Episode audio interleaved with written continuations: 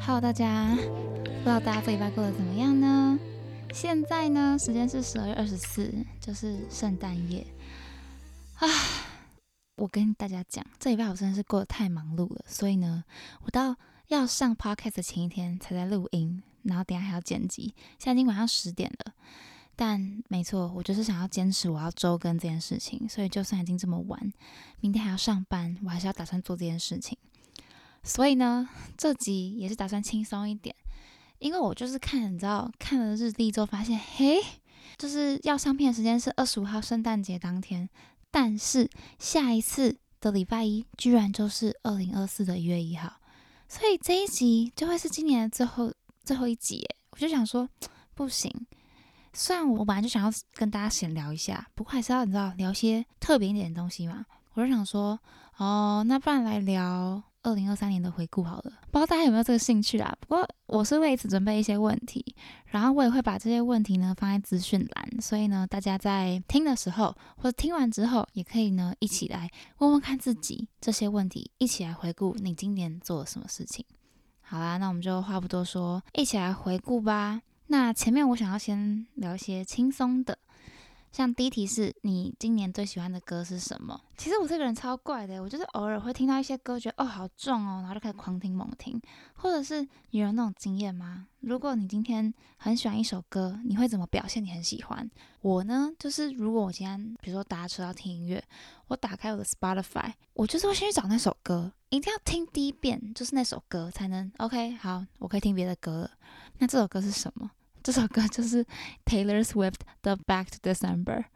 其实这首歌也没有说什么啊，我真的就是很有感触啊，或什么没有，完全没有，就是好喜欢哦，喜欢到不行，喜欢到我是一个连洗澡都会听歌的人。但是呢，我就是洗澡听歌也是要放这首，因为我要跟着一起唱。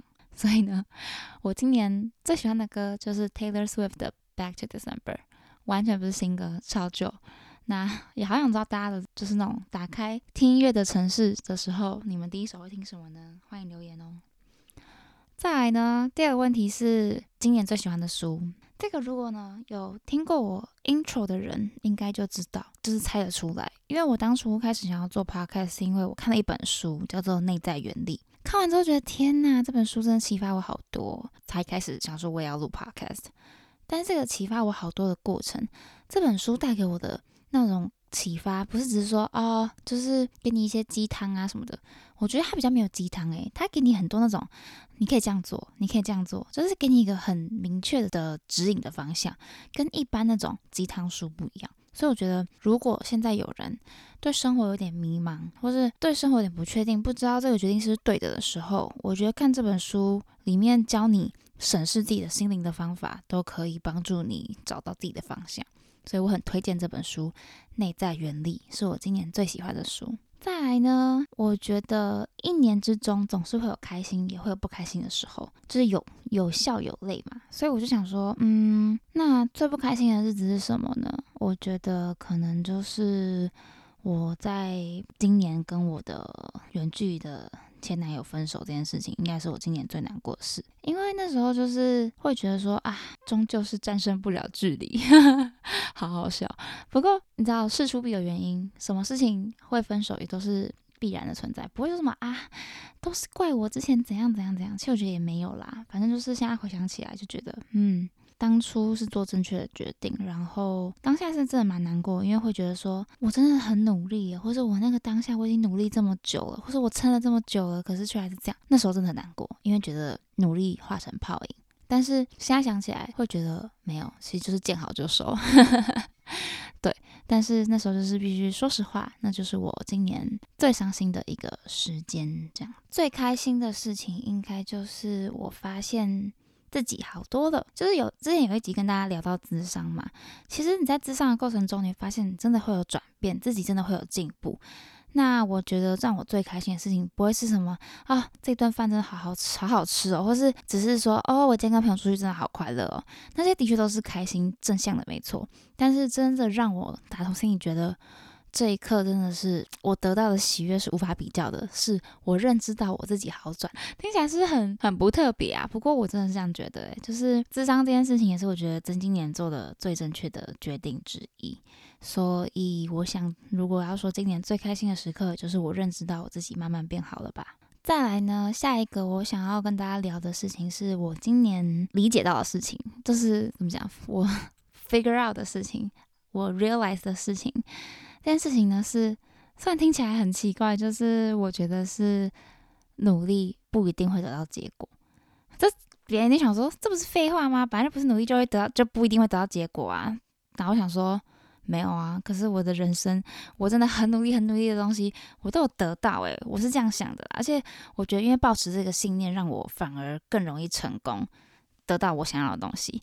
但是这件事情，我觉得 OK，成绩你当然可以这样想，比如说课业啊，或者是甚至事业，我觉得其实也可以，就是你哦，你很努力，你很努力的准备你的 interview，你很努力的去增进自己的能力，所以你得到一个好工作，或是你很认真念书，你很认真的复习，随便。你就会得到好成绩，这两个东西我觉得是努力会得到结果，是算是可以画上等号的。但是我今年理解到的事情是，啊，感情真的是无法强求啊，就是啊，很难很难一言以蔽之。但是我结论就是，原来真的事情是努力无法做到的，尤其是感情这件事情，嗯。没错，就是我跟我前任分手的时候，我就提到这件事情。原本以为说什么啊，爱可以克服一切，no no，都是剥削。有时候人还是要现实一点啦。而且我觉得有些人会觉得说恋爱脑是不是一个贬义词？但其实我觉得这是一个中性词，因为不恋爱脑的人，你们看待谈恋爱这件事情。就会变得太理性，然后太太理想化，太有 SOP，太太把事情切成一块一块去思考，然后你才决定要不要做这件事情，这样就有点失去爱的本质。所以呢，我宁愿当恋爱脑，不过就是要提醒自己，努力不一定有结果，不一定有回报，而且也不能真的就是抱着有回报的心情才去开始，这样一切都是 不求回报的。才会是有好的结果。不知道大家有没有听过那个恋爱中甲方乙方的理念？不理念，一个 theory 叫什么？反正就是有人说被爱的人才是甲方，就是呢，你是得到爱的人才是甲方，因为你可以及时止损，或者你不想要人就可以走，因为你不是爱对方的那个人，你是被爱的人。但其实真正的甲方应该是赋予爱的能力的人，因为你知道你有能力去爱别人，你才是甲方啊。就是得到你爱的人，他只是得到而已，他却没有能力去爱你。你当然可以说，哦，他就是那他可以就是走了就走了。可是爱是会习惯的。如果你是那个甲方，你才是真正在这段感情中是一个很很重大的存在。所以我觉得有些人会觉得说，哈，我就想当被爱的那个。但是仔细想想之后，我觉得有能力去爱别人的人，才是感情中会比较。占上风的，但也不是说啊，我们在感情中要占上风啊。毕竟感情本来就是不平等，不会有百分之百 fifty fifty 的时候。所以我觉得爱的舒服，然后呢，我们要有学会有能力去爱别人这件事情。好，那再来下一个问题是有没有任何新的兴趣？那很简单吧，就是我开始做 podcast 啊。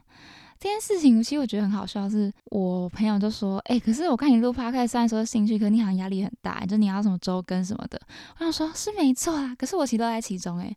我想脚本啊，或者想今天要录什么时候，我都觉得啊，好快乐哦。就是现在我应该可以说自己是一个 content creator 了吧，但是讲出来有点心虚。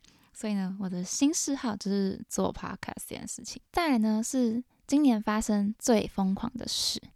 那 这个也是，我觉得没有人可以比我更疯狂了。我跟我前男友只见面四天，我就决定要飞去美国找他。嗯，超疯狂的吧？疯狂到不行！这就是我今年最疯狂的事情。见面四天的陌生人，我就可以为了他飞到异乡。没错。好，再来呢是。我明年也要做的事情，就有些事情你很今年做了，然后你觉得好赞哦，你明年还想做，或者是哈，我今年没做到，好可惜哦，所以我明年一定要做。我呢很简单，我的答案超简单，我就是要去香港，去香港迪士尼。为什么？因为我今年十月双十连假的时候，我的跟我的三个好姐妹，我们总共四个人，我们一起去香港玩。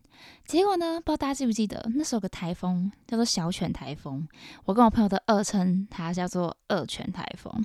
因为那台风在台湾先造成吹吹吹吹到一个吹到不行之后，他就给我飞去香港，那个台风就跟着我们的飞机一起就跑到了香港，就在香港也是大吹一波，迪士尼直接没开，而且其实没开也是正确的，因为我们那天出门哇，我们也被吹烂，我们整个是吹到不行，所以呢，明年我一定要做的事情就是再去一次香港，不然太可惜了。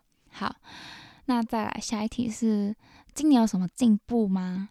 我觉得今年进步就是我更了解我自己，我更了解自己需要什么，我更了解我在一个情绪中我要怎么去处理我的所有反应，或者是我要更了解我自己在感情中我到底是扮演什么样的角色，那以后也可以更遇到事情的时候也可以。更知道我应该要怎么应对。其实大家想说，怎么可能不了解自己？No No No！我跟你讲，人真的是，我们都以为啊，我一定很了解我自己啊，怎样怎样怎样，完全不是诶，很常就是会不小心你就自己掉进一个胡同，然后出不来。但其实如果你了解你自己之后，你可能会更知道怎么处理很多情绪，或者是你可能会更知道怎么样的发展会对你来讲比较好。所以我觉得有时候。看刚刚讲说很迷茫的时候，也是可以，就是想想看自己到底什么样的人啦。因为比如说，我觉得光是伤心这两个字好了，对所有人来说，有人会有就是 level 不同的伤心，或者是有人会有嗯，觉得我就算很伤心，但我也可以怎么样怎么样怎么样。反正就是那个伤心对很多人他们的反应，或是他们要如何解决，有人就是想说哦，那过一下就好啦。有人可能会说没有，我可能就是必须要去吃点东西，觉得好一点，就诸如此类。我觉得大家可以。试着去看看，或是观察自己，在面对到什么样情绪的时候，你们的反应是什么？这样子，我觉得对于情绪的消化，或者甚至会不会把情绪带给周围的人，这件事情真的是会有所帮助。最后一个问题呢，这是一个很简单又无聊问题啦，就是今年的生日你是怎么过的呢？我不知道大家对于生日有没有觉得很在意？我超级在意的，就是那个在意不是因为啊我变老了，是因为那种。不行啊！一年一度，我觉得跟自身最有关系的日子就是你的生日了。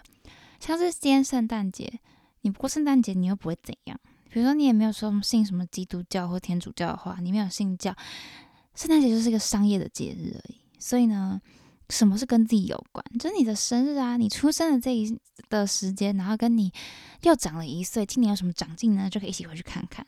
所以呢，我要跟大家讲，我今年怎么过我的生日的。我今年因为你知道是二十五转二十六，就觉得啊再也不是二十五了。你知道关于这件事情，就已经没办法在二十五岁这件事情，我只有想到哈，我不能再跟我没有机会跟里奥纳多约会了。大家知道这个吗？就这个这个 fact，就是里奥纳多只跟二十五岁以下的年轻妹妹约会。我从现在开始，right now，再也无法跟里奥纳多约会了。没错，你看如此伤心，所以我今年就是给他毛起来过。我的生日呢是十月底，天蝎座，但是呢，我就是从十月初天秤座就开始过。那其实也可以讲一下为什么，因为我的超多好朋友都天秤座的，所以呢，就是你知道他们一起过，我觉得仗着我自己是十月，说好好一起过啊，所以就整个十月来过。那过完之后，怎么可以就是跳过天蝎座这件事情呢？所以天蝎座就是到十一月中，十一月就中后嘛。我说不行啊，我也要过啊！天蝎座的日子我怎么可以错过？所以呢，我就是十一月继续给他过，照样过，过到不行，反正就一路过过过到十一十一月天蝎座的最后一天。那当中我就跟朋友吃饭啊，然后或是你要简单吃个蛋糕啊，而且我还在我生日当天做一件我自己觉得很有意义的事情，就是我们我录了我的 intro，算是我送给我自己的生日礼物，就是。我鼓起勇气做了一件我非常想要做的事情，对，所以呢，今年的生日算是一种成长啦。然后在最后，今年结束前，不，因为不确定大家有没有仔细看我的 Instagram，反正我有发一个 Real，里面有一些你知道小小的消息，但可能很多人都没有把它看完，因为它有点长，还一分钟。反正重大消息就是。还记得我一直教大家怎么用 dating app 吗？我以后还是会可以跟大家继续聊这件事情，反正就是我的经验谈嘛。但是呢，我无法再用了，因为我在二零二三结束前脱单啦。没错，就是这样。那详细不会跟大家分享。对，反正就是好啦。如果有机会，我的伴侣愿意让我分享。我们之间的故事的话，我再跟大家聊。但是呢，现在就是 keep a secret，没错。希望大家今年都过得不错，也祝大家圣诞节快乐。那我们下一次就是新的一年才会见啦，那就下次再聊，拜拜。